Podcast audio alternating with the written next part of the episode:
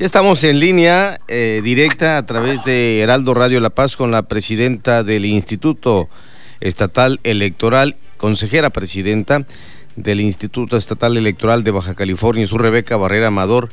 Aquí en De Frente, en Baja California Sur, muy buenas noches, tardes, noches, ¿no? Porque todavía se ve, eh, hay luz solar todavía de este bonito sol que nos llega a la media península, mi estimada eh, maestra Rebeca Barrera. Muy buenas noches, sí, eh, muchas gracias por la invitación, Pedro. Estamos muy, muy satisfactorios con, con el espacio que nos sigue aperturando para seguir compartiendo los trabajos que ha realizado el instituto y los que seguiremos realizando de aquí a que concluya este proceso electoral local en el estado. Maestra, eh, pues es un honor tener también aquí a quien llevó a cabo como directriz eh, los trabajos en la media península de este proceso tan importante, no solamente para el país, sino aquí en lo particular para los sudcalifornianos. Pues muchas gracias, muchas gracias Pedro. Sí, estamos muy eh, pues satisfactorios acá en el Instituto Estatal Electoral por el gran trabajo realizado y en las condiciones, Pedro, que nos tocó organizar este proceso que tienen que ver con el tema de la de la pandemia y pues creo que hemos rendido buenas cuentas hasta, hasta el momento, ¿no? Bueno, esto eh, es importante decirlo porque, bueno, a veces yo llueven, llueven críticas, llueven eh, señalamientos y demás que, pues, cuando no está uno involucrado en el trabajo como lo realizan ustedes, pues obviamente es fácil hacer una crítica un señalamiento.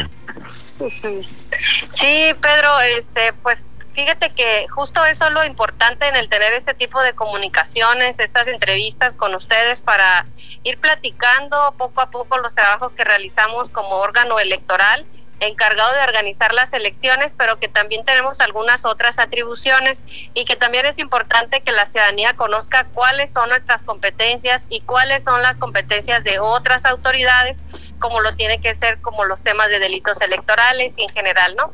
Creo que este espacio que usted nos abre para informar sobre estos trabajos es lo que abona, ayuda a tener procesos electorales más transparentes, con una máxima publicidad de cada una de nuestras actividades y, bajo los resultados que nos están ahorita eh, rodeando en el estado, que simple y sencillamente tiene que ver con unas elecciones que se celebraron en toda con toda eh, pues todas las, las, las, garantías para realizarse de manera pacífica, libre, voluntaria, donde la democracia pues es la única que tiene que sobresalir, ¿no? Entonces, por ello le reitero el agradecimiento por parte del instituto que represento. ¿Cómo eh, da usted su calificación? Pues es un cuerpo importante de trabajadores, amplio el recurso humano en los consejos distritales y municipales. ¿Cuál es eh, la calificación que se dan ustedes en el Instituto Estatal Electoral tras la realización y conclusión de esta jornada electoral, maestra Rebeca Barrera? Pues muy buena, eh, Pedro, muy buena la, la, evaluación que estamos dando. Creo que se eligieron a profesionales de la materia electoral que fungen como autoridades en cada uno de los distritos y en cada uno de los, de los consejos municipales para hacerle frente a la organización de este proceso electoral.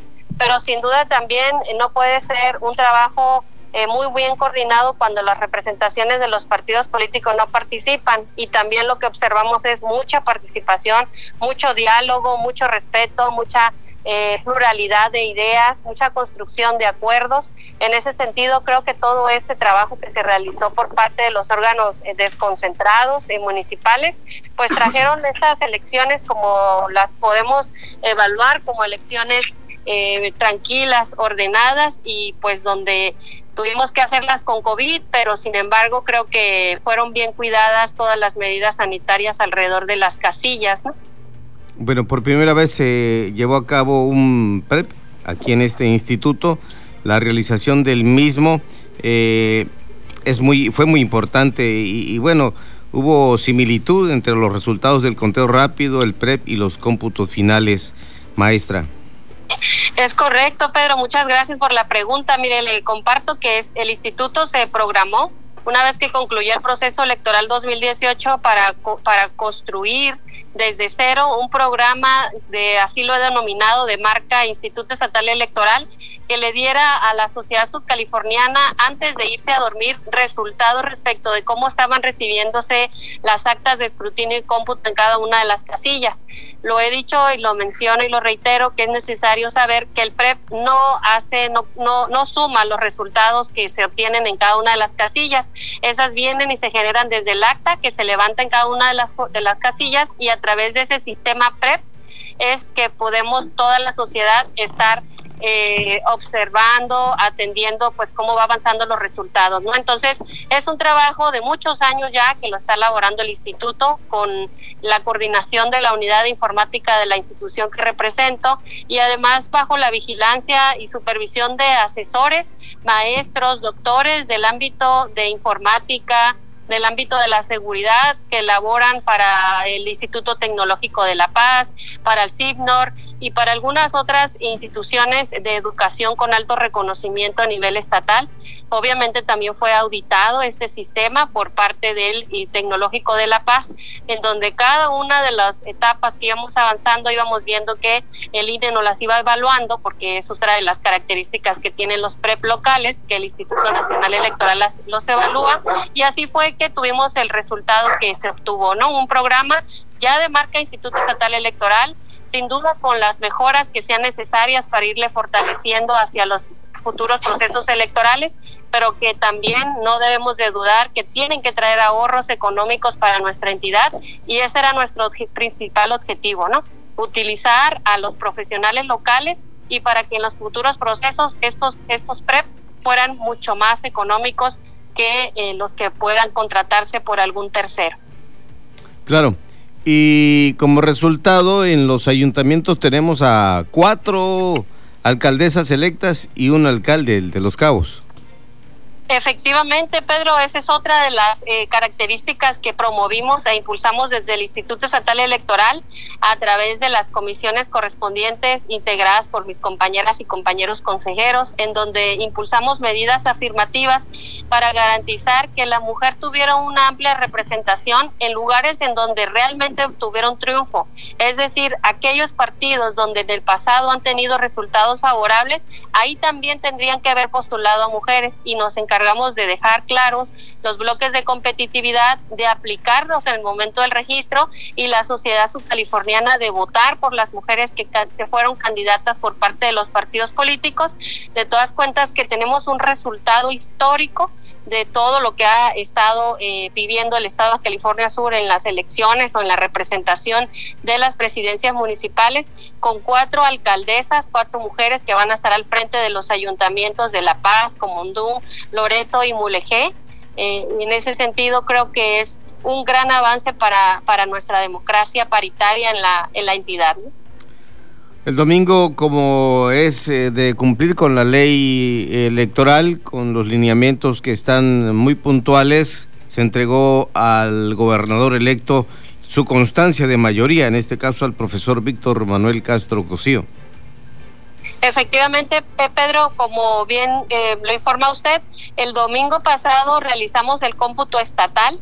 Una vez que los 16 consejos distritales elaboraron los cómputos distritales de la elección de gubernatura, al Consejo General del Instituto le tocó realizar el cómputo estatal. Lo que se hace aquí es sumar todos los resultados de cada uno de esos 16 distritos y plasmarlos en un acta estatal y posteriormente entregarle la constancia a quien obtuvo la mayoría de votos, que en este caso es el, eh, profesor Víctor Manuel Castro Cosío por la coalición Morena PT, ¿no? En ese sentido es que se realizó esta, esta actividad en, en, el seno del Consejo General y nos tocó a nosotros como Consejo General entregarle la, la constancia que lo acredita como gobernador electo para los próximos seis años, quien va a llevar pues las riendas del Poder Ejecutivo en nuestra entidad federativa. Y por otro lado, junto con las plurinominales, que son cinco, serán 14 diputadas al Congreso del Estado. Tenemos, eh, Pedro, que bajo la, la, mayoría relativa por el cual se, se, estuvieron registrando las mujeres, en total serían 12 mujeres las que estarían representando el Congreso del, del Estado. Son cinco mujeres que están por representación proporcional. Es otro de los impulsos que hicimos como institución, de, derivado de esa deuda histórica que se le ha dado al género femenino para la representación de los en el Congreso del Estado, para la ocupación de las diputaciones es así que creamos una medida afirmativa que, valga decirlo de nueva cuenta, Pedro, fue aceptada por todas las fuerzas políticas. En algunos casos tuvimos impugnaciones, como todo derecho se debe hacer valer, y los tribunales nos los avalaron. En ese sentido, pues, es que tuvimos cinco las primer, las, el número uno de la lista de representación proporcional de los partidos la ocupan mujeres y es así como se va a integrar el, el Congreso del Estado. Perfecto. Bueno, ya tenemos acá los nombres en la representación proporcional. La, ya, eh, a ella ya se les entregó, entregó las constancias, ¿no? Las diputaciones plurinominales. Sí, efectivamente, las entregamos el, el este domingo y lo, los nombres que, que, están es María Luisa Trejo Piñuelas por el Partido Morena, el Partido eh, de la Revolución Democrática, María Luisa Ojeda González, del Partido Revolucionario Institucional, Gabriela Cisneros Ruiz, del Partido Acción Nacional, Blanca Delia Márquez Espinosa y del Partido Fuerza por México, Lorenia Marbella González Díaz. Perfecto. Pues eh, muchas gracias por esta información que nos proporciona. Eh, creo que es muy importante destacar eh, la participación ciudadana en la elección que fue de casi el 50%. Efectivamente, Pedro, tenemos registrado en nuestro padrón 561.648 personas. Eh, son las que están registradas en el padrón y el listado nominal y votó la mitad de estos ciudadanos. Entonces, creo que a pesar de las circunstancias que tienen que ver organizar un proceso electoral en, con un tema de pandemia donde hay restricciones todavía para salir a la vía pública, tuvimos una excelente participación ciudadana. Creo que eso nos va a motivar para seguir fortaleciendo esta parte, ¿no? En el de que debemos todas y todos salir en los procesos electorales a, emitir nuestro nuestro sufragio de manera libre y, y, y directa como como se hace en nuestro sistema electoral, ¿no? ¿Algún comentario final a esta entrevista, eh, mi estimada consejera presidenta Rebeca Barrera Amador? Pues simple y sencillamente agradecerte, eh, licenciado Pedro Mazón, eh, periodista del Heraldo Radio La Paz, por este largo eh, apoyo que se le ha dado en la cobertura de este proceso electoral. Sin duda creo que lo que usted comentó en el sentido de fortalecer la información tiene que ver mucho con que ustedes nos abran las puertas para poder informar y llegar a más ciudadanos, a más oídos para que conozcan el trabajo que está realizando el instituto y que podamos todas y todos evaluar bajo nuestra responsabilidad que nos qué es lo que está bien, qué es lo que podemos mejorar y cómo podemos fortalecer, ¿no? Por eso mi agradecimiento para usted y pues estoy a la orden para seguir informando sobre los trabajos venideros. Pues eh, creo que eh, por ahí anunció que fue su última participación en una elección de este tipo, en un proceso electoral que, que construye como lo hace el Instituto Estatal Electoral en Baja California Sur, eh, así con esta envergadura. Efectivamente, Pedro, eh, este proceso electoral fue mi último proceso en organizar procesos electorales locales en el estado de California Sur. Obviamente yo seguiré avanzando en la materia electoral porque eso es lo que me ha fortalecido desde pues no quiero decir mi edad, pero la voy a decir, más de 20 años en, este servicio de la materia electoral y me voy con mucha satisfacción. Creo que hemos dado cumplimiento a nuestra misión, a nuestra encomienda eh, dada por el Instituto Nacional Electoral y pues que siempre voy a agradecerle al Instituto Nacional como a los partidos políticos que me dieron la confianza para guiar las elecciones por tres procesos electorales en el estado de California Sur y, y pues a seguir trabajando, Pedro, que eso este, para eso nos estamos formando, ¿no? Claro. Por ahí más adelante, pues nos preparamos para que entremos al tema del análisis de la participación de los medios de comunicación, de los periodistas, de los analistas políticos y, y demás a quienes escriben a fondo para poder también eh, conocer la opinión de la representatividad electoral aquí, en su caso como eh, presidenta eh, del Instituto Estatal Electoral en esto que fue tan importante y relevante para la entidad de los sudcalifornianos, el proceso local electoral. Claro que sí, Pedro, yo soy a la orden. Muchísimas gracias por la invitación.